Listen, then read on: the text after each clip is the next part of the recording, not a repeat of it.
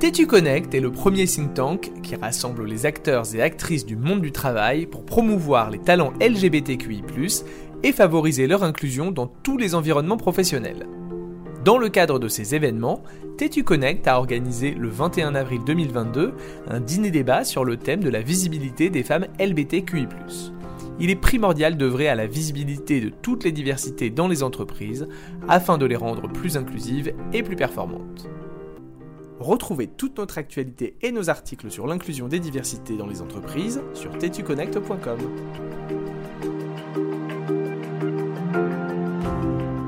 Nous sommes ravis de, vous accueillir euh, toutes et tous ce soir pour un nouvel dîner débat euh, Connect autour du thème de la visibilité des femmes LBTQI+. Nous n'avons pas oublié une lettre, simplement dans le sigle LGBTQI+, une seule lettre est exclusivement masculine, toutes les autres sont majoritairement, voire à 100% féminines. Donc, mesdames, nous allons parler de vous. Et j'ai plaisir d'accueillir ce soir trois femmes, trois femmes formidables, ce qu'on appelle un pléonasme. Alors, ces trois femmes sont dans l'ordre d'apparition des écrans. Frédéric Marie Lamouret, qui est directrice de la stratégie des programmes numériques de France Télévisions en région, et qui travaille pour France Télévisions, qui a été le premier écran que nous avons tous connu. Euh, Aurore Carlo, qui est Head of Business Operations chez Publicis Sapiens. Donc ça, ça en jette. C'est un titre qui veut rien dire, mais c'est impressionnant. Ça prouve que les femmes peuvent réussir. Elles ont même des titres qu'on ne comprend pas. Publicis, c'est donc le deuxième écran que l'on voit le plus, parce que c'est la pub que l'on voit. Et enfin, Caroline Détombe, qui est Client Solutions Manager chez Meta. Bravo pour ta réussite, toi aussi, tu as un joli titre in English. Euh, alors, Meta, pour les personnes qui sont pas assez jeunes, c'est anciennement Facebook. Euh, ces trois personnes sont juste formidables parce qu'elles ont aussi, pour deux d'entre elles, euh, Fred Marie et Aurore, cofondé le réseau LGBT+, et alliés dans leurs entreprises. Et pour euh, Caroline, elle est co-animatrice du réseau LGBT+, chez Meta. Quand nous avons euh, constitué ce panel, nous n'avions pas prêté attention à leurs univers professionnels. Et nous n'avons pas non plus identifié une autre singularité que le fait que ce soit des femmes formidables. Elles travaillent toutes les trois dans un monde de communication et de médias, donc dans un monde dont l'activité est de mettre en visibilité. Elles travaillent toutes les trois en étant visibles. Et pourtant, ce n'est pas aussi simple que ça. Et toutes les trois, elles représentent la réalité de cette décennie de 2020 où trois générations travaillent en même temps. Les autour de 50 plus la TVA, les autour de 40 et les autour de 20 ans. Nous avons trois générations qui aujourd'hui travaillent en même temps et grâce à leurs euh, histoires, vous allez mieux comprendre pourquoi il y a encore tant à faire pour que les femmes, les femmes lesbiennes, ceci n'est pas un pléonasme, c'est une précision. Les lesbiennes femmes, c'est un pléonasme. Euh, sont, manque de visibilité aujourd'hui.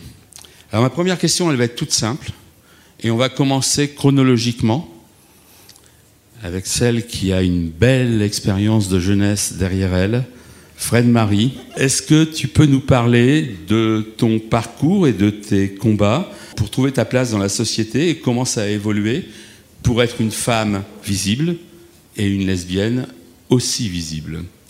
Bon, j'ai donc ce soir, vous l'avez compris, le rôle euh, envié de l'ancienne euh, combattante. Euh, voilà. Et revisiter le chemin parcouru depuis le milieu des années 85, c'est long. Il passe son temps à le dire, donc c'est vrai que c'est long. Euh, si je voulais trouver une définition à mes premières années professionnelles, je dirais que, en fait, c'est être un homme comme tout le monde avant d'être une lesbienne. Globalement, c'est ça. Et mon arrivée dans le monde professionnel a été brutale.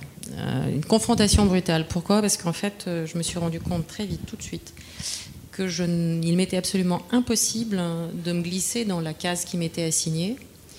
Euh, pour une raison simple, le modèle familial qui avait été le mien avait forgé des codes diamétralement opposés. Euh, je n'ai pas été élevée comme une fille, je n'ai pas été élevée comme un garçon, c'était quand même très révolutionnaire à l'époque, euh, juste comme un être qui se devait d'être complet.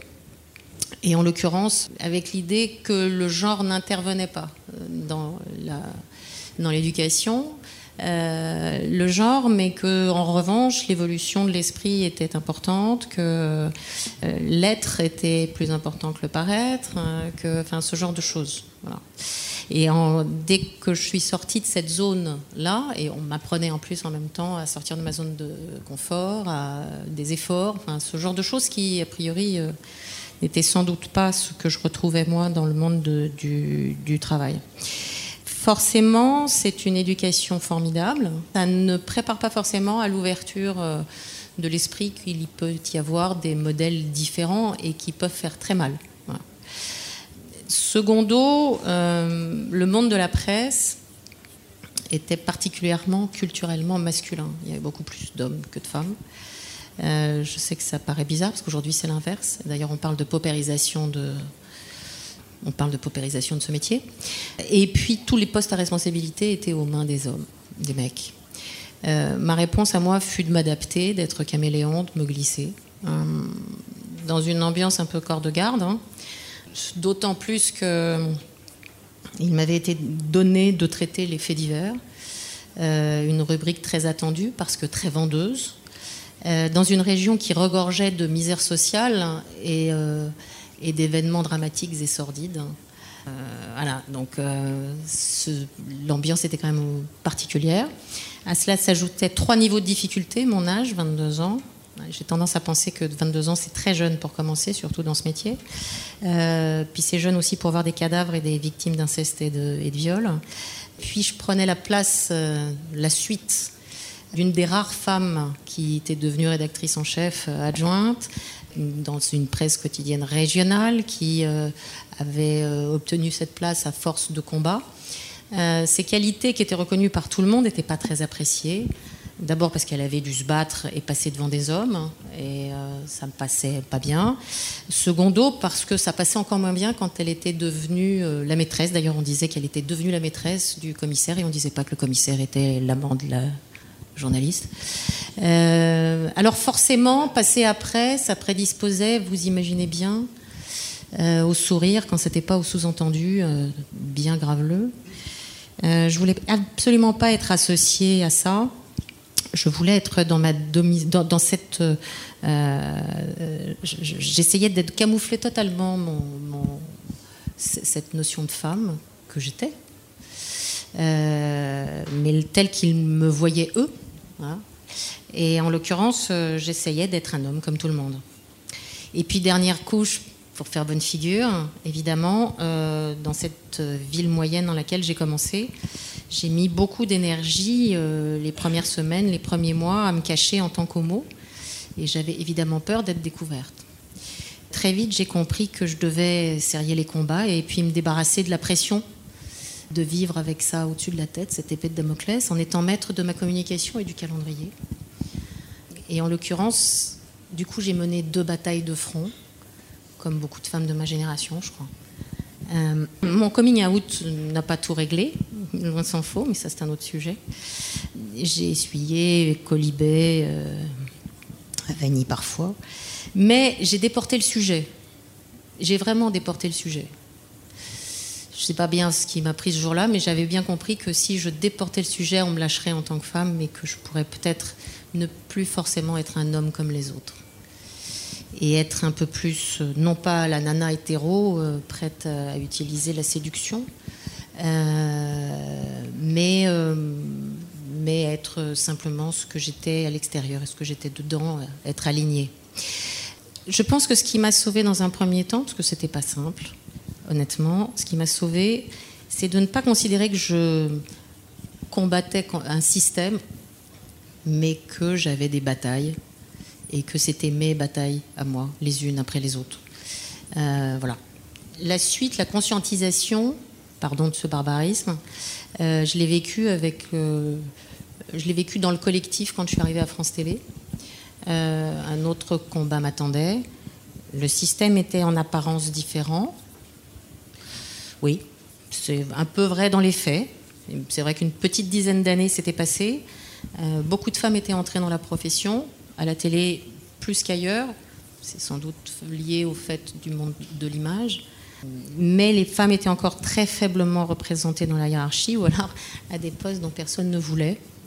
C'était plus simple. Euh, et puis, euh, il y avait quelques personnes, quelques femmes avec des gros caractères. Par ordre d'apparition à l'écran, il y avait Michel, Cotta, Christine Ockrent, euh, Arlette Chabot. J'ai eu la chance de bosser avec deux des, des, trois. Et là, j'ai vu ce que ça pouvait faire aussi, euh, même s'il y en a une qui s'en défend bien, mais globalement, elle était femme quand même. C'était quand même bien, même avec des femmes imparfaites, euh, d'avoir des rôles modèles. Et c'est vrai qu'en l'occurrence, c'était un, c'est absolument essentiel pour se construire. Mais la culture dominante à la télévision à l'époque, aujourd'hui encore un peu, mais à l'époque très fortement, était particulièrement masculine et testostéronée. Inimaginable aujourd'hui. Inimaginable aujourd'hui. Certains ne résisteraient pas trois jours avant de tomber sous le coup de la loi mais c'est vrai que la culture de base était euh, sur le mythe de la dimension, la grosse caméra, la grosse régie, la grosse machine. Bon, j'arrête là, vous avez compris là où je voulais en venir. Euh, brisons-la. Mais il y avait aussi l'image du baroudeur euh, et, et, du reporter de guerre. Et ça a d'ailleurs été une très grande étape forte. On n'en parle plus assez, je crois, mais à avoir réfléchi un peu pour préparer ça, pour ce soir, ça m'a semblé évident. Euh, c'est vrai qu'il y a eu des envoyés spéciaux qui étaient super connus, euh, Martine Laroche-Joubert, Memona Interman, des gros caractères. Euh, et c'est vrai qu'en l'occurrence, ça aussi, là encore, des rôles modèles, c'était fort. En tant que femme, c'était absolument fort. Et puis d'ailleurs, les analystes, pendant la, juste au sortir de la première guerre du Golfe, soulignaient combien les cadres à Paris étaient masculins et, et les reporters sur le terrain sous les bombes étaient féminins. Et, je pense que c'est la première étape vraiment importante qui aujourd'hui est passée totalement sous silence, mais je suis sûre de ça. Euh, mais pour ma génération, faire changer les choses, c'était aussi rentrer dans l'encadrement pour les faire changer, pour changer de l'intérieur. Et là, il fallait déplacer des montagnes pour être dans le radar des décideurs, euh, qui évidemment avaient tendance à nommer des gens qui leur ressemblaient. Et puis force est de constater que je, je ne suis pas un homme blanc hétéro, mais plutôt femme blanche et homo et qui se revendiquait comme tel. Euh, après, la politique volontariste qui a été, euh, qui a été celle de France Télévisions a eu euh, ses inconvénients. Les mecs n'étaient pas tous ravis de se voir ainsi incité à nommer quelqu'un d'autre qu'un de leurs potes. Quoi. Ils avaient l'impression de s'être fait un peu tordre le bras. c'est jamais bien parce que derrière, évidemment, ils sont un peu plus exigeants, ils vous ont à l'œil. Enfin, c'est sympa. Ça peut être très sympa. Et puis, il y avait ceux aussi qui se considéraient comme spoliés, qui étaient frustrés, parce qu'ils étaient plus méritants, évidemment. Et puis ceux-là, et puis euh, tous les malfaisants, euh, il y en a quelques-uns, vous savez bien, autour de nous, qui euh, ne se privaient pas de persifler que vous aviez été nommé plus en fonction de votre sexe et de votre genre qu'en fonction de vos qualités et de votre expertise.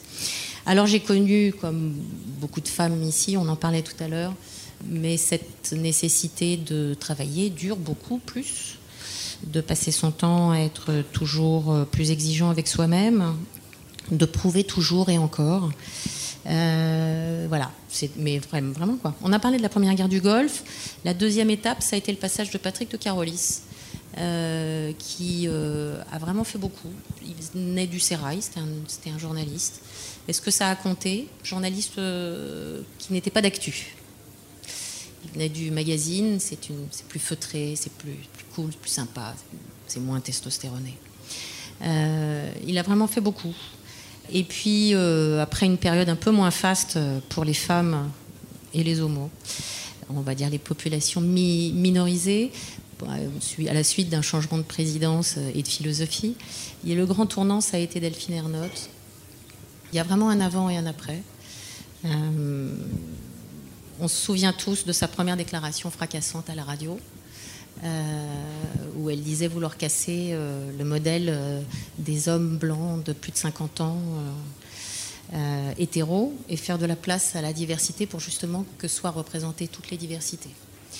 Euh, ça a beaucoup fait parler, mais c'était bien parce que hum, c'était bien la première fois qu'on conceptualisait avec le grand public un certain nombre de choses. Comme la vidéo est un vecteur culturel très fort, il y a eu, la, il y a eu le cinéma, il y a eu ensuite les séries, on le sait, aujourd'hui c'est très fort. Euh, FTV est une machine à fabriquer des modèles, on le sait compte tenu du nombre de films, de documentaires créés par an, 250. Enfin, c'est voilà. Donc il y a des, c'est un vecteur de modèle. FTV est un acteur, un créateur de systèmes référentiels, clairement. Euh, on construit l'imaginaire autant que l'on raconte le, le, réel. Et pour ça, il faut absolument, à la fois pour satisfaire le premier et le second, il faut avoir les yeux qui euh, permettent d'absorber cette diversité-là et de la restituer. Un gros effort euh, a été traduit pour justement montrer cette diversité dans nos organisations comme dans nos programmes d'info et les programmes tout court. Euh, dans les échelons hiérarchiques d'abord, euh, au COMEX, la, parité est largement respectée. Je crois même qu'il y a plus de garçons que de filles. C'est quand même pas rien. Il y a plus de filles que de garçons, pardon, pardon. C'était ce, que je voulais dire, mais je commençais à dire. Euh, dans les codires régionaux, c'est pas rien, c'est quand même 13 codires. Euh, la part des femmes s'est très largement accrue. Mais faut pas croire, rendre visibles les femmes dans l'entreprise, même une entreprise comme France Télé, n'est pas facile, parce que culturellement, euh, elles ne se trouvent pas légitimes, le syndrome de l'imposteur. Euh, souvent, elles ont une charge euh, et une pression mentale bien plus grande dans leur vie de tous les jours réelle hein, euh, que leurs homologues. les études ne manquent pas, on le sait, et le montrent chaque année. malheureusement, ça résiste fort. Mais c'est vrai que FTV, pour le coup, je suis très fière sur ce sujet de bosser dans cette boîte, parce qu'il il y a vraiment des efforts qui sont faits. Mais vouloir n'est pas tout par exemple, la représentation des lesbiennes est, très loin d'être satisfaisante, très très loin d'être satisfaisante. Une meilleure représentativité en interne, comme sur tous nos écrans, dans tous nos médias, passe par l'inclusion de toutes les minorités, on le sait, et là, on est très très très en retard on n'y arrive pas. Pour des tas de raisons, parce qu'on sait qu'on a, ne serait-ce que la CNIL, on a des difficultés, on ne peut pas tenir des fichiers, on le sait. C'est ok. Il n'empêche que on travaille énormément, euh, mais ça n'est pas suffisant. On l'a vu notamment, mais à la fois pour la PMA, à la fois, c'est compliqué d'avoir sur nos plateaux des invités femmes lesbiennes qui viennent s'exprimer. On a du mal à avoir des femmes lesbiennes responsables euh, d'organisation. On a vraiment du mal. Même au sein de France TV pour toutes, cette association que Nicole rappelait, j'ai eu l'honneur euh, et l'avantage et la joie de monter avec des, avec des copains gays. Nous n'avons eu aucun problème pour trouver des gays. Nous n'avons eu aucun problème pour trouver des alliés. Nous n'avons eu aucun problème. Aucun. En revanche, nous voulions six coprésidents pour avoir une représentativité. Si je ne m'y étais pas collée, il n'y aurait pas eu de lesbiennes directrices parmi les coprésidentes. Non pas qu'il n'y ait pas de directrice euh, lesbienne, hein, on en connaît, on pourrait même. Non, on le fera jamais, mais. Euh, euh, non, on n'a dit pas ça. mais en fait, non. Et, aucune ne voulait s'investir dans une mission représentative. pourquoi? Parce que c'est privé. Mais non, on sait très bien que c'est pas pas privé. On le sait. On le sait bien que vivre à vivre, vivre sa vie, tout simplement, euh, c'est refuser de fait les canons, c'est refuser de fait la norme, c'est de fait refuser. Donc c'est un acte politique. C'est même peut-être le premier acte politique. Maintenir la discrétion, aussi entendable que puissent être les raisons de cette discrétion, c'est maintenir le système, on le sait aussi, ce, système patriarcal tel qu'il est, notamment pour les moins chanceuses d'entre nous et pour toutes les et pour toutes les jeunes qui arrivent. Mais vivre out et militer, donc être. Et militer n'est pas simple, même à la télé publique, contrairement à ce qu'on croit. Il n'y a pas que des paillettes et des saltimbanques où la différence est la règle. C'est pas vrai du tout. Être lesbienne, c'est une double couche. C'est pas seulement être une femme, c'est euh, être moins qu'une femme. Et c'est compliqué. C'est remettre en cause, en tout cas à des niveaux de responsabilité, à certains niveaux. De, à d'autres non, mais à certains niveaux de responsabilité, la réponse est oui. C'est remettre en cause les fondements de la société. Et les réflexes machistes ne sont jamais loin. Discrétion et prudence légendaires chez les femmes, on, le paye beaucoup. Voilà. Voilà ce que je voulais vous dire.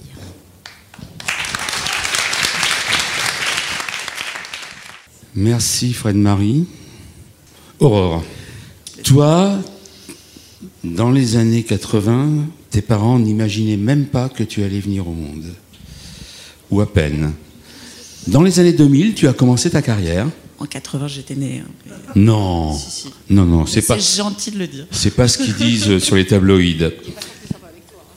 J'essaye d'alléger la charge mentale des unes les unes après les autres. Alors, toi, tu as de multiples vies. Tu as une vie professionnelle que tu as menée en tant que femme, visible comme telle, que mère, visible comme telle, et que lesbienne, visible comme telle. Alors je voulais voir ton regard sur la génération d'après. Est-ce que les premiers combats entamés par euh, Fred Marie et, et toutes ses camarades ont fait avancer les choses, ont simplifié la vie? Et est-ce qu'aujourd'hui c'est un peu moins compliqué ou un peu plus simple de pouvoir être soi en tant que femme, lesbienne et mère, ou dans l'ordre d'apparition à l'écran, femme, mère et lesbienne, euh, dans le monde du travail Vaste question. euh, écoute, alors moi, quand j'ai commencé à travailler dans les années 2000, euh, j'étais pas visible en tant que lesbienne. Euh, d'ailleurs, tu étais visible en tant que femme. J'étais visible en tant que femme. Donc, pour répondre directement à ta question sur euh, est-ce que les combats d'avant m'ont aidé, euh, je pense qu'ils n'étaient pas visibles non plus à ce moment-là. Euh, en termes de représentation, je pense qu'on avait que Gazon Maudit, à peu près. Et, et donc, non, ces combats-là n'étaient pas visibles. les femmes lesbiennes n'étaient pas visibles. Et même en tant que femme, il y avait plein de choses dans la littérature, dans, les films, en fait, qui étaient une femme à laquelle on devrait être censé ressembler, mais qui n'était pas tellement telle que je me voyais moi. Donc quand j'ai commencé, moi, euh, dans les années 2000, j'étais avec euh, une femme, déjà depuis deux ans, mais j'étais totalement dans le placard, elle aussi. On s'était rencontrés en école de commerce. Euh, en école de commerce, il n'y avait pas d'association. Ça n'existait pas, en fait. Ça n'existait pas et c'était totalement impensable, et je pense, et pour elle, et pour moi. Donc on a vécu, on a vécu cette relation cinq ans dans le placard, à la fois au niveau familial et professionnel, où, euh, où, on oscillait en fait entre c'est ma meilleure amie, mais en même temps il y a des mecs qui venaient nous draguer. Donc je vous avoue c'était très sympa dans les soirées étudiantes. et en même temps avec pas du tout le, enfin pas le cheminement assez assez loin pour se dire je vais les repousser, hein, parce qu'il y a de ça aussi. Mmh et pas envie de le dire. Euh, vraiment, on était dans le privé, c'est caché, c'est intime, on n'en parle pas. Et euh, elle était invisible et moi j'étais invisible. Euh, donc, et moi j'ai commencé ma carrière dans l'audit financier, dans un des grands Big Five à l'époque, qui n'existe plus depuis. Après le scandale, scandale Enron. donc, qui était un pas monde. De nom, pas de nom, pas d'outing, s'il te plaît. Non, mais après, le, cabinet existe toujours, il a juste changé de nom. Mais, euh, mais la marque n'existe plus. Euh, qui était donc euh, un monde financier peuplé d'hommes. Il y avait très très peu de filles, il y avait très très peu de femmes. Et d'ailleurs, au niveau associé, associé il y avait zéro associé femme dans ce cabinet. Donc pour moi, euh, c'est un peu comme Fred Marie. Euh, je me suis adaptée, je me suis coulée dans le moule. Il fallait surtout pas que je sois visible, même en tant que femme.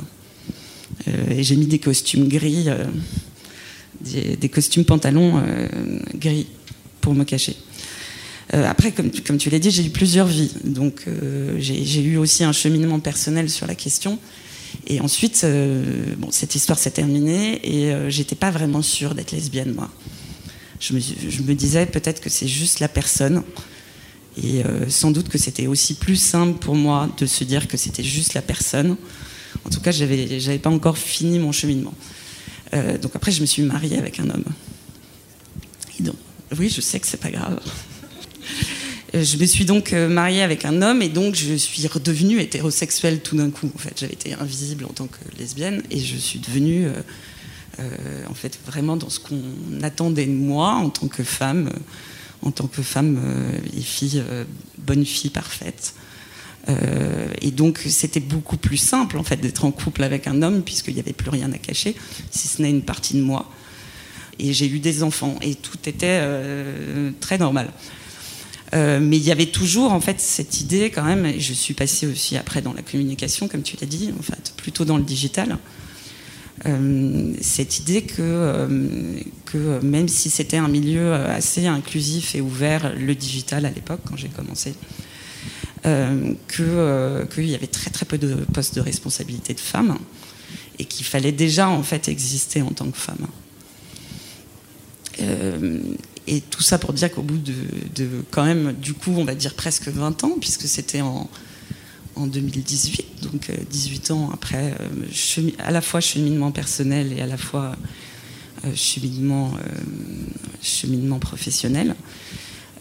j'en avais marre en fait de, au-delà de l'histoire que j'avais avec mon ex-mari, j'en avais marre de me cacher une partie de moi-même, hein, parce que j'ai passé 18 ans à parler donc de mon ex-copine, comme si c'était un ex-copain, à me poser des questions sur comment j'allais tourner des phrases euh, pour surtout pas que ça soit genré au féminin. Euh, à réfléchir en fait avant comment je vais dire ça. Alors il faut pas que je dise il, il faut que je voilà je fasse semblant. En même temps je voulais pas dire il parce que c'était une femme et en même temps euh, en même temps il fallait pas le montrer. Donc j'étais vraiment en fait dans ce genre de, de processus là et beaucoup au travail aussi puisque je suis quand même, ça fait quand même dix ans que je suis dans cette entreprise donc en fait, c'est des collègues, on, parle de soi, on parle de sa vie privée. Et donc, euh, et donc euh, au bout d'un moment, personnellement, je me suis dit que oui, j'étais vraiment lesbienne. Et, euh, donc, j'en suis venue à, mon coming out. Et comme ça faisait tellement longtemps en fait qu'il était enfoui en moi que je n'en parlais pas, mais même à ma famille, j'ai décidé de faire les choses en grand. Et comme tu l'as dit, j'ai cofondé le réseau LGBT. C'est une manière comme une autre de faire son coming out. Hein. J'ai invité 500 personnes en pensant que ça allait régler le problème. Euh, en tout cas, ça l'a sans doute réglé en partie pour moi. Et comme disait Fred Marie, euh, d'un point de vue politique, euh, c'était aussi hyper important pour moi de me dire de sortir de la sphère du privé et d'arriver dans le public, même si c'était difficile, même si c'était après 18 ans. Euh, parce qu'on a besoin de ces représentations, on a besoin de, de rôle modèles et on a besoin que les femmes et que les femmes lesbiennes euh, sachent qu'elles peuvent être out euh, dans l'entreprise. Est-ce que j'ai le droit de te poser une question complémentaire? Oui. Tu, lors de nos échanges, parce qu'on a parlé à bâton rompu et, et à cœur ouvert, euh, tu m'as raconté une anecdote euh, de ton fils qui a 3 ans euh, et qui vient de rentrer à l'école et qui a grandi auprès de sa grande sœur. Et donc pendant les premières années, il jouait avec alors, mon fils, il jouait, il a 7 ans maintenant, mais quand il est rentré en école maternelle, euh, effectivement, il avait une grande sœur 50 plus, donc il jouait avec les jouets de sa sœur. Euh, et, euh, il avait peu de déguisements, donc il utilisait les déguisements de sa sœur. Donc il se déguisait en Blanche-Neige, en réponse, en Anna de, la Reine des Neiges. Et ça posait aucun problème. parfois, quelques membres de la famille, quand même, à deux ans, que je reprenais, mais à deux ans, tu peux pas mettre une robe, t'es un garçon à deux ans, en fait, on est un enfant, on découvre le monde, donc on.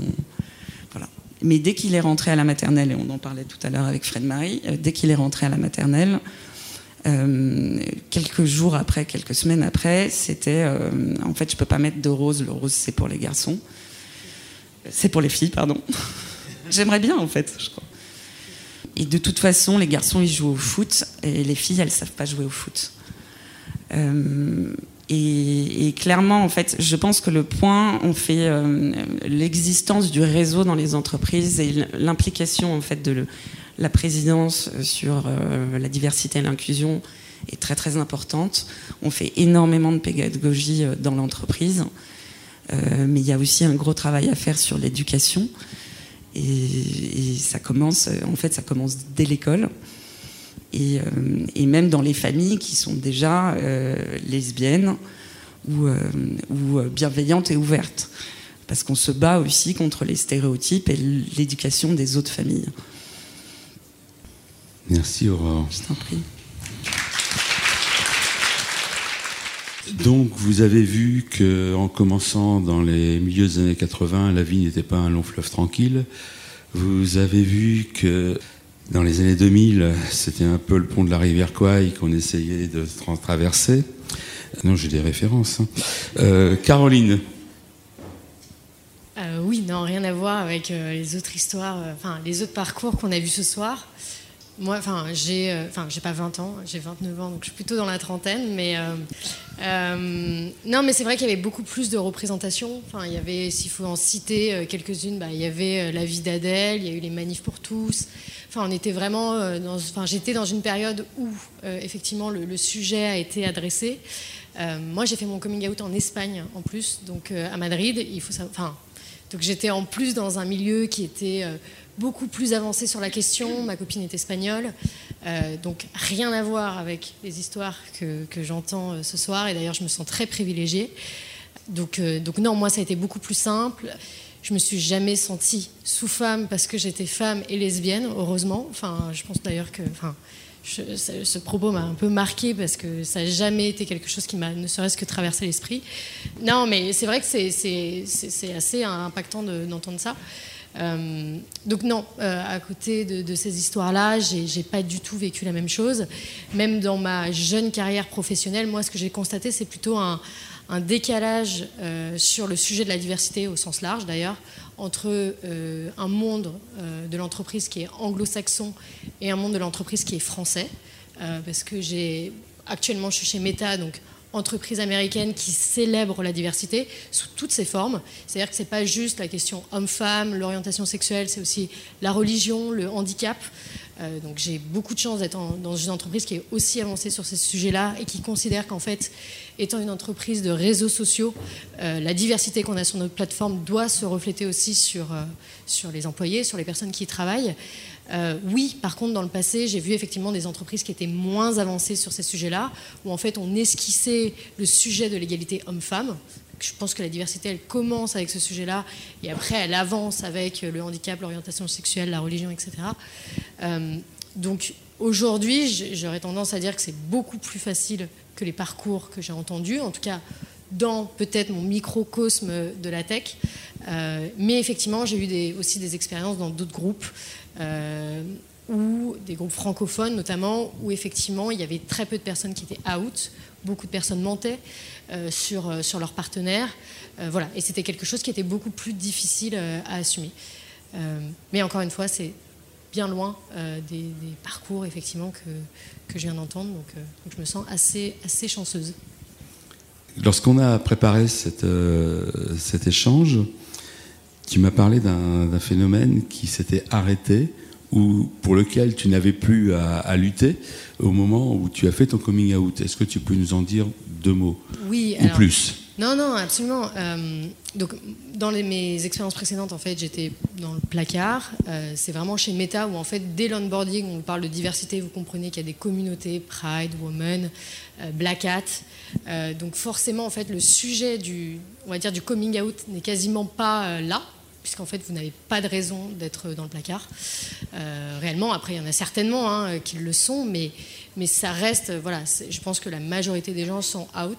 Mais euh, donc, donc, effectivement, euh, ça, c'est la première fois d'ailleurs que j'ai dit que j'étais avec quelqu'un. On a supposé que c'était un homme, et en fait, quand j'ai dit que c'était plutôt elle, on s'est excusé. Donc, c'était, voilà, c'est la première fois que, que j'observais ça. Et effectivement, pour moi, c'était libérateur du coup d'être out. Déjà parce que j'avais plus à mentir, à transformer le il, enfin le L en il. Euh, voilà, et cette mécanique-là a, disparu. Euh, et puis aussi, et c'est vrai que, que, je te le disais, Nicolas, dans l'entreprise, il y a toujours des rapports de séduction. Et d'ailleurs, vous les mentionniez un petit peu aussi. Euh, et moi, au contraire, j'ai trouvé que le fait d'assumer le fait d'être avec une femme rendait mes relations avec les hommes différentes, parfois peut-être un peu plus saines.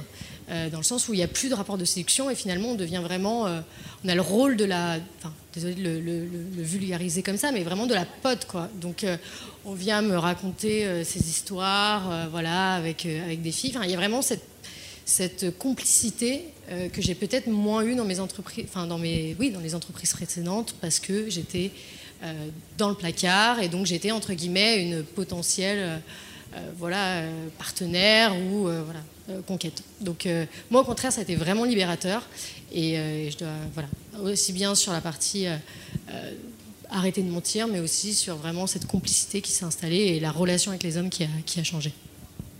Merci Caroline.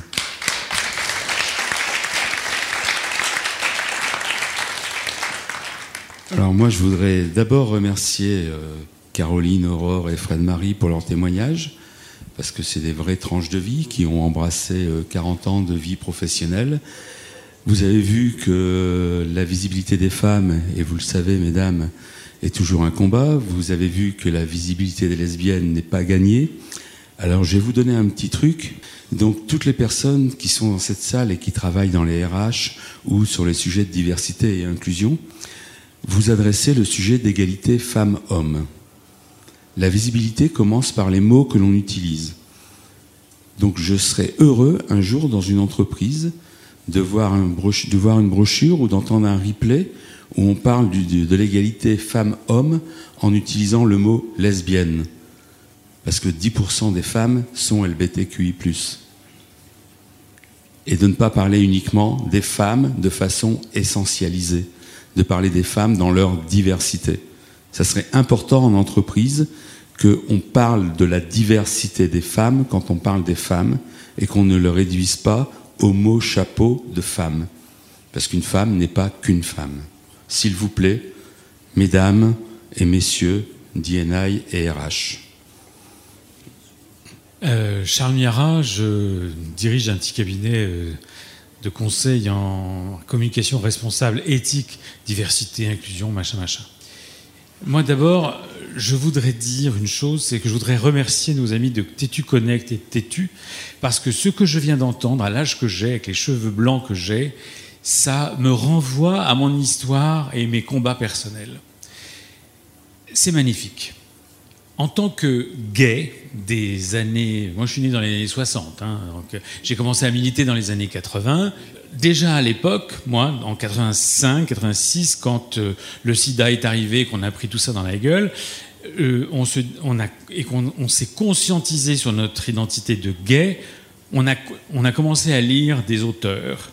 Et tout ce qu'on lisait, c'était des auteurs femmes, et c'était des auteurs féministes. Et tout ce qu'on vient d'entendre là ce soir, c'est un hommage au combat des femmes.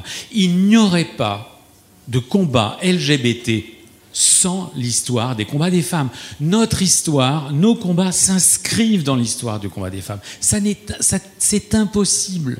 C'est impossible de, devenir, d'être ou, de s'inscrire dans une histoire euh, euh, homo sans comprendre ce que c'est que le combat des femmes. Notre place, aujourd'hui, en 2022, elle, elle, est impossible sans que les femmes aient pris leur place dans la société. C'est impossible. Nous sommes tous, autant que nous sommes, qu'on soit hétéro, homo, je sais pas quoi, on est tous obligés de regarder le combat des femmes. C'est obligatoire. Et ce que j'ai entendu ce soir m'a beaucoup ému.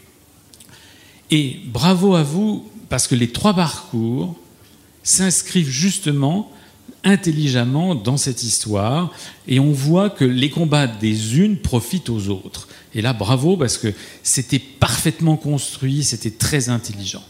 Alors, je ne vais, je vais pas faire l'histoire du mouvement parce que je suis une vieille dame, mais j'ai une question Et la seule que je voudrais vous poser à toutes les trois, compte tenu de vos parcours et de, cette, de ce merveilleux panorama intergénérationnel, quelle est l'action ou euh, l'opération de sensibilisation qui vous paraîtrait la plus essentielle aujourd'hui pour visibiliser les femmes lesbiennes dans la société? Qu'est-ce qu'il faut faire aujourd'hui à l'une, les trois? Qu'est-ce qu'il faut faire aujourd'hui pour que ce combat, celui dont vous avez parlé, devienne véritablement visible? Je peux peut-être euh, commencer. Enfin, moi, je, crois beaucoup au pouvoir de la culture. Euh, et de la représentation LGBT. Euh, je pense que par exemple Netflix a fait un travail formidable sur le sujet avec des séries comme Orange is the New Black, tout, le, tout le documentaire, bien sûr. Il y, a, Killing Eve, il y a Euphoria plus récemment. je pense qu'il y a vraiment ce, c'est via la culture en fait qu'on arrive à banaliser le sujet et moi, je le vois auprès, effectivement, même de mes amis avec qui j'ai évolué. Euh, j'ai des amitiés depuis 10-15 ans quand même. Et, c'est vrai qu'entre quand on avait 16 ans et, euh, et aujourd'hui, même leur regard sur, sur l'homosexualité a complètement changé. Parce qu'il y a eu les séries, parce qu'il y a eu les films qui ont, qui ont fait le travail. Quoi. Donc pour moi, c'est la représentation. J'allais dire, la représentation, moi je partais sur le, je suis d'accord sur euh, la vidéo et sur cette absolument euh, ce rôle modèle absolument essentiel et cette construction de référentiel. Euh, c'est la culture, mais c'est pas que la culture, c'est aussi le monde du sport.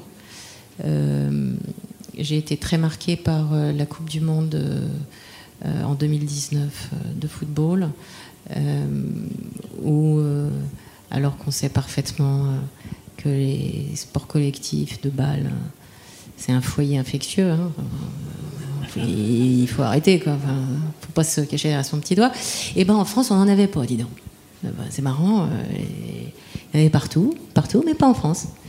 Et puis en plus, elles avaient les, on leur mettait euh, du vernis à ongles, elles avaient toutes les cheveux longs. Euh. On a le droit de jouer au foot, hein, mais qu'on corresponde au canon c'est important. Voilà, je, crois qu'il y, a un vrai. Si on pouvait à un moment ou un autre, parce que c'est aussi lié aux équipementiers, mais ailleurs, euh, Nike n'a jamais lâché Megan Rapinoe. Euh, euh, Puma n'a jamais lâché d'autres membres comme Kelly O'Hara. Enfin bon, bref. Donc ce que je veux dire, c'est que si on peut arriver aussi à ce que les équipementiers, je, je, crois très fort, parce que la représentation dans les sports co, c'est du populaire. Et je crois très fort à ça, moi.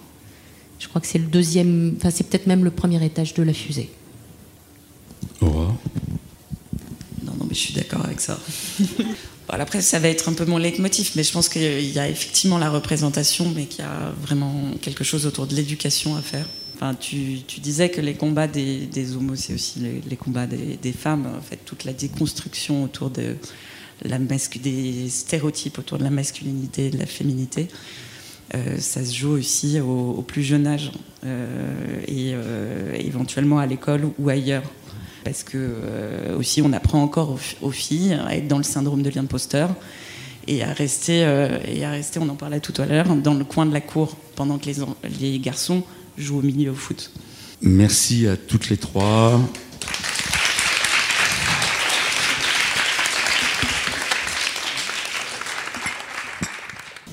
Il n'y a pas de raison que ce soit euh, pour les femmes euh, différent des hommes. Vous savez que les trois mousquetaires étaient quatre. Donc vous avez eu trois femmes formidables. Voici la quatrième. Le témoignage que vous allez avoir maintenant est celui d'une femme lesbienne qui travaille aussi à sa manière dans le monde d'une certaine forme de communication, une certaine forme de médiatisation, une certaine forme de visibilisation, une certaine forme d'image. Chez L'Oréal, c'est de la cosmétique, c'est de l'image, et ils mettent en lumière les personnes. C'est quoi être visible quand on est lesbienne chez L'Oréal? Mais moi, je vais poser la question autrement. Tout à l'heure, euh, je crois que c'est Aurore qui a parlé du placard de cet endroit euh, horrible, très peu éclairé de l'intérieur. Est-ce que Chloé, Chloé Guaran de chez L'Oréal, je, je, peux te demander de nous parler de ton histoire et du placard, s'il te plaît? Yes. Euh, bonsoir à tous, je m'appelle Chloé, j'ai 32 ans, je suis lesbienne depuis 4 ans. En fait, je suis lesbienne depuis 32 ans, mais je sais que je suis lesbienne depuis 4 ans. ouais, je sais que je suis lesbienne depuis 4 ans parce que pendant 28 ans, j'étais dans un placard, mais je ne savais pas que j'étais dans le placard. J'étais dans le noir, dans le placard, et un jour j'ai allumé les lumières, je me suis dit, oh c'est marrant, je suis dans un placard. Bon, euh, un jour j'ai allumé la lumière, mais en fait ça faisait trois ans que j'étais en thérapie parce que j'étais dans le noir et je me cognais à plein de choses et je savais pas à quoi je me cognais, mais je me cognais à, mon propre déni, à mon propre euh, fait de refouler qui j'étais. Et, euh, et, du coup j'ai allumé cette lumière et j'ai ouvert la porte parce que moi j'aime pas trop être enfermée. Et ça faisait déjà 28 ans que j'étais un peu à l'étroit. Et, donc du coup, euh, la différence des, témoignages qui ont été apportés, et d'ailleurs merci, euh, merci Fred Marie euh, pour tes combats. merci à vous toutes et, c'est tellement cool de s'entendre dire que c'est facile de faire son coming out. Mais, mais en fait, moi j'ai 32 ans, donc je, je, suis pas très loin des 29 ans. moi, ça n'a pas du tout été facile en fait de réaliser que j'étais lesbienne. Ça a été d'abord un drame. J'ai perdu 9 kilos. Parce que avant de les témoignages qui ont été apportés, c'était soit face au reste du monde, et moi, mon histoire, c'est moi face à moi, en fait. Et, pourtant, je suis dans une famille libérale. Quand j'ai fait mon coming out, ça s'est super bien passé. D'ailleurs, ça s'est mieux passé avec eux qu'avec moi-même. Euh, j'étais dans une entreprise où ça s'est super bien passé. Euh, ça s'est mieux passé avec eux qu'avec moi-même. Et mes amis, c'est pareil. Et, en fait, euh, malgré tout, faire son coming out à soi-même, parce que c'est ça, en fait, mon histoire, c'est faire son coming out en 2018 à 28 ans réaliser qu'on. Bon, alors au début, je me suis dit, euh, peut-être comme beaucoup d'entre vous, que j'étais bi, ça m'a rassurée. Euh, mais en fait, je suis lesbienne. Euh, que j'étais lesbienne, c'était un drame parce que j'avais pas de rôle modèle. Parce qu'en fait, je pense que j'ai pas réalisé que j'étais lesbienne parce qu'il y en avait pas. J'ai fait la blague à table, mais j'étais mon premier quota. La première lesbienne que j'ai connue, c'est moi-même. Il y a combien de personnes chez L'Oréal? Je crois qu'on est 80 000. Ah oui, t'es bien la seule. Ouais, probablement.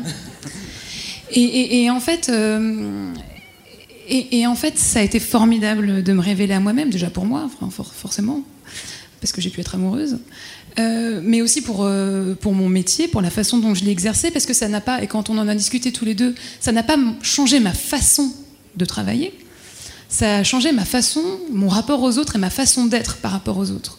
Donc moi, du marketing, je l'ai appris en école de commerce, euh, je l'applique toujours de la même manière, de manière plus ou moins subtile d'ailleurs, mais mon rapport aux autres et ma façon d'être face au monde, avec un grand M, et dont le monde professionnel, ça m'a libérée parce qu'en fait j'étais quelqu'un euh, bah, de très complexé, euh, de parfois un peu sur euh, la défensive et donc du coup sur l'agressivité. Enfin, j'étais quelqu'un de frustré en fait, et, on peut se le dire. Je te dis oui, mais je sais pas, j'y étais pas. Oui, je pense que j'étais quelqu'un de frustré et j'étais quelqu'un de Quelqu'un a dit je me suis réalignée ou j'étais alignée. Moi, j'étais quelqu'un de profondément désaligné, sans le savoir. Et, le jour où j'ai réussi à me réaligner, ça a changé mon rapport euh, aux autres, dont mon rapport en entreprise, aux autres en entreprise. Et donc, je pense que j'ai la meilleure version de moi-même en entreprise. Et donc, je suis capable de performer, si tant est que je sois capable de performer en entreprise, mais au meilleur de mon potentiel, euh, grâce à ça. Euh, et donc, je suis out, hein, bien sûr. Et tu es membre de Out à L'Oréal. Je suis membre le, de le réseau LGBTQI+, et allié de, de L'Oréal. Absolument. Quand tu dis que tu n'as pas changé ta façon de travailler, c'est le regard des autres qui a changé sur toi ou c'est aussi ta façon de regarder les autres? Non, je pense que c'est ma façon de me regarder par rapport aux autres, en fait. Moi, j'ai pas le sentiment que le regard des autres a changé sur moi. Enfin, moi, j'oublie que je suis lesbienne et donc j'oublie que je suis différente parce qu'en fait, euh, fondamentalement, je suis pas du tout différente.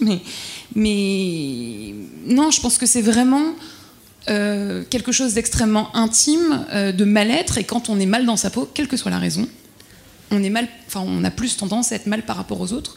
Et le fait d'être bien dans sa peau, donc moi, c'est passé par une révélation, waouh, fait que je suis beaucoup mieux avec les autres. Donc j'ai pas peur euh, des autres en fait. En fait, j'ai plus peur des autres. Chose qui était un peu le cas avant parce que je sentais bien qu'il y avait un petit souci. Euh, je savais pas que c'était l'homosexualité. Trois ans de thérapie, quand même, j'étais dans un bon gros déni. À raison d'une fois par semaine, ça m'a coûté une blinde, mais franchement, ça valait le coup. Euh, c'est le principe de la thérapie. mais, mais donc, du coup, euh, oui, c'est ce, grand mal-être me rendait mal à l'aise par rapport aux autres. Et donc, je cachais plein de choses. Je cachais pas mon, enfin, je me cachais mon homosexualité, mais je cachais toute ma vie aux autres parce qu'en fait, je n'avais pas trop de vie de manière épanouie. Et alors, merci beaucoup Chloé pour, euh, pour ton témoignage. Et ce, nouveau témoignage, c'est aussi pour vous apporter un autre regard et une autre lecture euh, du parcours euh, d'être soi en entreprise et ô combien c'est essentiel d'être soi. Elle ne travaille pas différemment.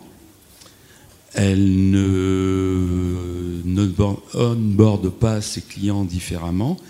En revanche, elle est beaucoup plus libre d'être ce qu'elle est. Elle est beaucoup plus heureuse d'être ce que tu es, et elle a au moins du temps à consacrer à son boulot. Parce que je rappelle que quand on n'est pas soi au, boulot, ça peut consommer jusqu'à 26% de son énergie productive. Donc vous avez à ma gauche, qui est passé de 2018 à 2019 tout en étant la même personne et en travaillant autant, d'un trois quarts à un temps plein. Mais ça n'a pas changé ma façon de travailler, mais je n'onboard pas mes clients de la même manière, mais la vérité c'est que j'onboard mes stagiaires de manière différente. Euh, bah, c'est-à-dire que je m'out de manière assez euh, directe et, rapide, parce que euh, parce qu'on pourrait croire que chez L'Oréal, il y a plein de gays, c'est vrai. Franchement, on va pas se mentir, il y a plein de gays chez L'Oréal, pas que, mais il y en a plein. On pourrait dire c'est facile parce qu'il y a plein de gays de, se révéler gay, et, en vérité, c'est pas forcément facile. Euh, moi, j'ai un stagiaire qui m'a dit ah, Ça m'a fait du bien que tu me dises que tu étais lesbienne parce qu'en fait, je me suis autorisée à le dire. Ah bon, mais pourtant, il n'y a que ça. Mais non, ok, bon, très bien. je le fais pour mes stagiaires hommes, mais je le fais aussi pour potentiellement mes stagiaires femmes. Parce que c'est tellement ce qui, je pense, inconsciemment m'a manqué d'avoir des rôles modèles alors je ne sais pas si je suis un modèle, mais en tout cas j'occupe un certain rôle dans l'entreprise, et, que je me dis, bon bah voilà, si moi je suis lesbienne, autant décomplexer euh, les autres potentiellement. Et, euh, et du coup, j'onboard les gens différemment. consciemment en tout cas. Et c'est pas parce qu'il y a plein d'hommes gays visibles que c'est facile d'être une lesbienne visible. Hmm, je suis d'accord. Parce que moi, je, à ma table, il y a une entreprise euh, dont je tairai le nom, hein, qui, euh, qui me dit Mais je n'ai pas de lesbienne.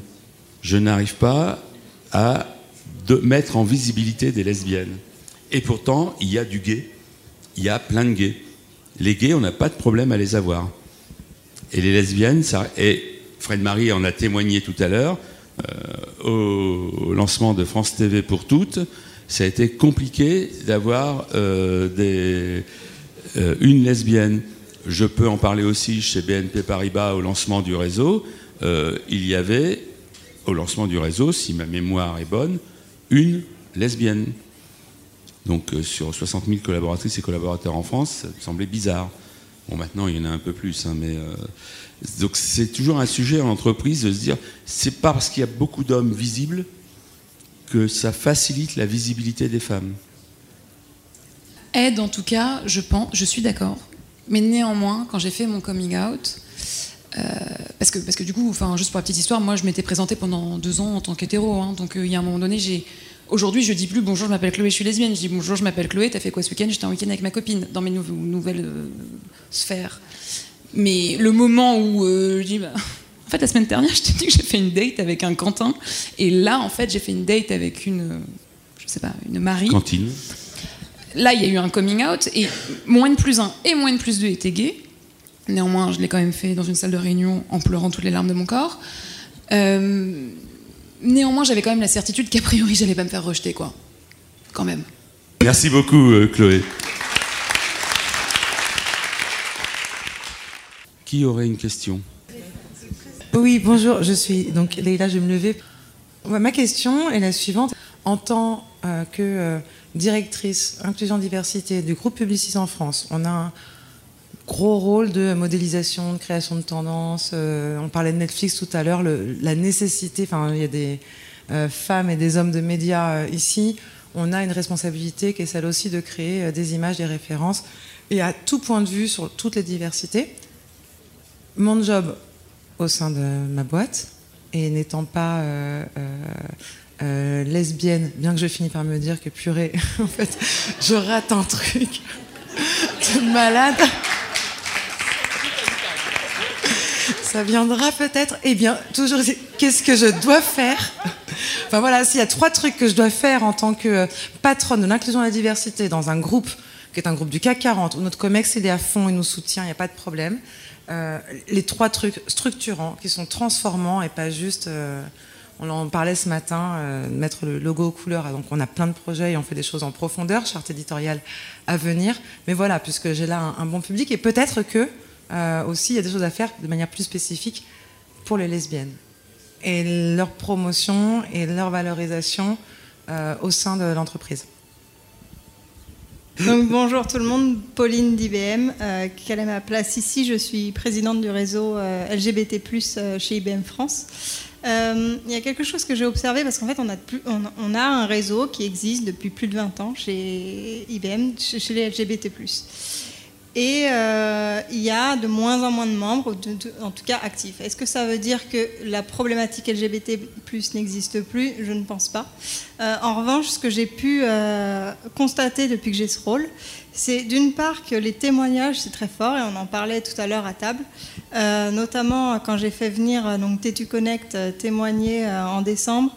Euh, on a eu le témoignage d'une personne trans et c'était, euh, ça a fait vraiment beaucoup de, on a eu beaucoup de retours par rapport à ça.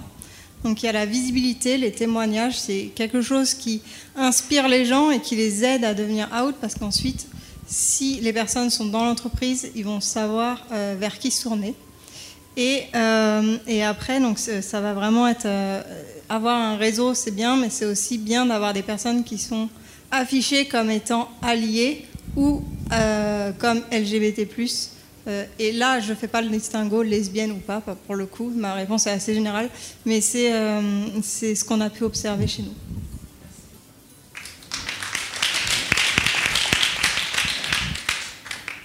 Bonjour, je m'appelle Samantha. Je travaille au Bon Coin, donc petite boîte par rapport à toutes vos grosses boîtes autour de nous. Vous êtes 12 000, 80 000. nous, on est 1500. Euh, on est 1500. Euh, moi, je travaille au produit, au product management, euh, voilà, donc dans la tech. Alors nous, au Bon Coin, on n'a pas de réseau.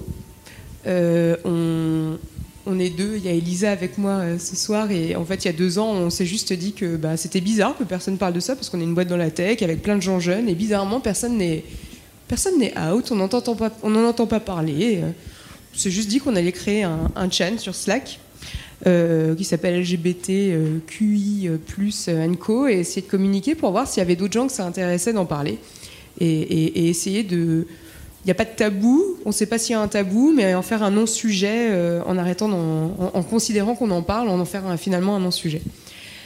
Alors moi, une des choses qui me paraît assez importante, euh, et, en en parlant avec des personnes autour de moi qui sont dans des grosses boîtes comme les vôtres, euh, où il y a des réseaux, c'est que c'est très bien quand il y a des réseaux, quand il y a des associations auxquelles on peut adhérer, euh, que la direction euh, porte euh, ou rend visible ces sujets, qu'il y a même des directeurs et des responsables diversity et inclusion. C'est incroyable. Mais en fait, si ça redescend pas au manager de proximité, ça sert pas à grand chose finalement. Et en fait, c'est vraiment pour moi la base, c'est de se dire, ok, c'est bien de le porter, c'est bien de permettre d'avoir des événements, des discussions, mais si finalement le manager, le manager de proximité ne comprend pas pourquoi c'est important de, parler de ce sujet, ou du moins d'être ouvert aux choses, et ne met pas à l'aise ses collaborateurs, on finira quand même avec des gens qui sont dans le placard, qui n'osent pas le dire depuis des années et des années, alors qu'en soi, l'entreprise paraît très ouverte au sujet. Donc pour moi, c'est vraiment une des clés, c'est la formation des managers de proximité qui représentent l'esprit de l'entreprise et qui peuvent mettre à l'aise l'intégralité de leurs collaborateurs dès leur intégration euh, dans leur équipe à ces sujets-là. Et vraiment, pour moi, c'est quelque chose qui peut être un game changer, en fait, dans, la manière dont euh, la, politique de diversité et d'inclusion de l'entreprise s'applique euh, vraiment pour l'intégralité pour des collaborateurs.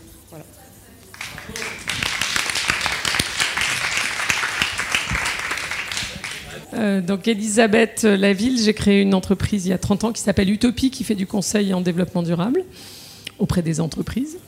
Et du coup, je voudrais rebondir peut-être sur trois choses, et spécifiquement pour ton activité.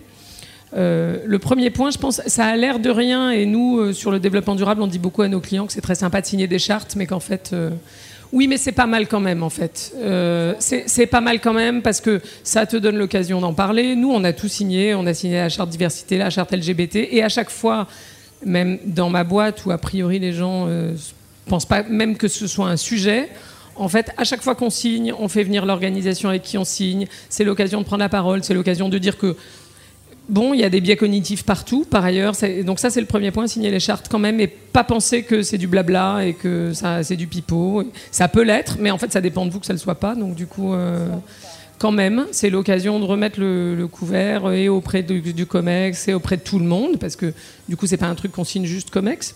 Il faut impliquer tout le monde. Le deuxième sujet, c'est celui de la formation.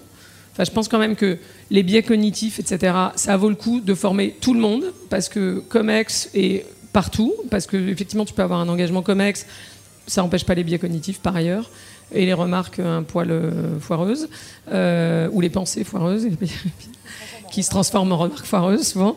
Et puis, non, non, puis surtout, il y, en a plein à, tous les étages, j'allais dire. Tout, le monde manage quelqu'un, manage un projet, voilà. Donc ça, c'est le premier truc. Et le, deux, le troisième, pour moi, qui est vraiment nécessaire, euh, désolé, c'est mon prisme RSE, c'est la mesure de la performance. Alors on a dit tout à l'heure que c'était compliqué parce que on peut pas euh, compter les homos, euh, compter, euh, on peut compter tout, tout ce qu'on peut pas compter. Enfin, il y a déjà pas mal de choses qu'on peut compter. Et il y a pas mal de choses qu'on peut compter et que tout le monde ne compte pas. Hein, l'égalité homme-femme, les, les, les, handicapés. Enfin, il y a quand même des trucs que tu peux regarder.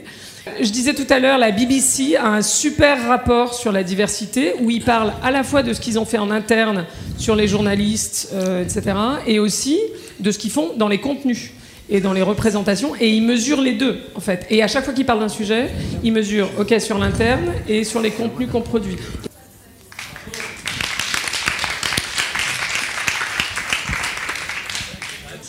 À la première euh, question, c'est que moi je trouve que le management de proximité ou le ah oui, je suis Jalé Bradea de Vivendi, partenaire euh, du pilote à l'international de Mixity, partenaire de l'événement Workplace Inclusion Forum, dont le prochain est sur la diversité dans les médias.